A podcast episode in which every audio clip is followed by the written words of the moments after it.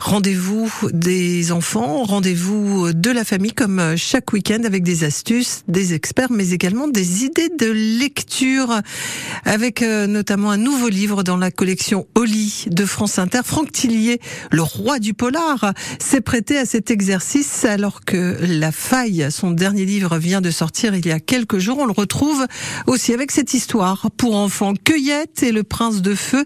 L'auteur installé dans les Hauts-de-France nous en parle. Il est avec Chloé Bidet. Bonjour Franck Tillier. Bonjour.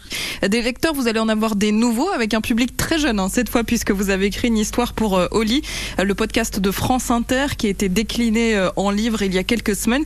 Qu'est-ce qui vous a donné envie aussi dans cette aventure que d'écrire pour les enfants?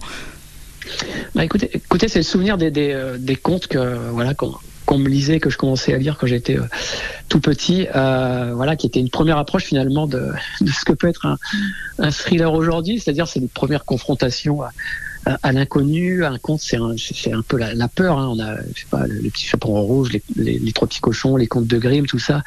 Euh, on, on un peu sous, sous le lit quand on a 5, 5 ou 6 ans. Et voilà, donc j'ai voulu, je me suis dit, mais tiens, moi j'écris pour les adultes, j'écris aussi pour les, les enfants ados avec la Brigade des cauchemars, ouais. qui est une BD. Et, euh, et ben là, c'était là, c'était l'occasion avec les, les, tout petits, voilà, de, de leur reprocurer un peu cette première petite confrontation à, ouais, à la, au frisson, euh, à l'inconnu, avec un, un conte que voilà que j'ai essayé de créer euh, par moi-même de toutes pièces.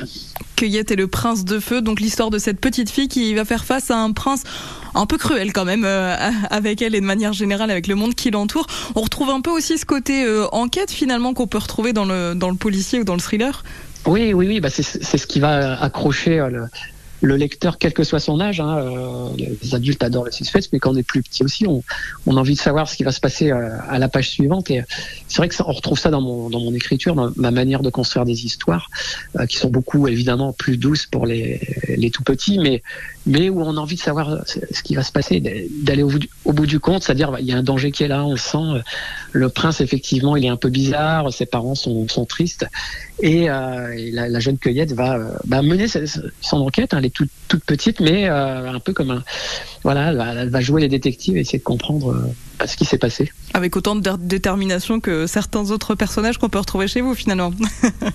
oui, voilà, c'est un peu. Le, le... Peut-être plus tard, elle sera, elle sera enquêtrice, on ne sait jamais. merci Franck Tillier oui. d'avoir été avec nous sur France Bleu Picardie. Belle journée. Ben merci, belle journée, belle journée, à bientôt. Et c'est un livre qu'on vous offre là maintenant, là tout de suite. Et on est même généreux ce matin. Allez, soyons fous. On, on en met trois autres dans la même collection. Oli, le loup qui préférait les carottes, Aurélie Valogne, La cabane de Marie Desplechin et La chouette blanche de Monica Sabolo. Il faut quand même répondre à une petite question, s'il vous plaît. C'est la façon de nous aider à vous départager ce matin pour repartir donc avec ces quatre livres pour enfants, donc Cueillette et le prince de feu. Alors il y a un auteur euh, bien connu qui a créé le prince de Motordu et notamment la belle histoire du prince de Motordu. Est-ce que vous connaissez cet auteur? Je vous fais trois propositions. S'agit-il de Pef, de Franck Tillier ou de Claude Ponty? Alors si vous ne le connaissez pas, ben voilà, vous avez une chance sur trois. Pef, Franck Tillier ou Claude Ponty?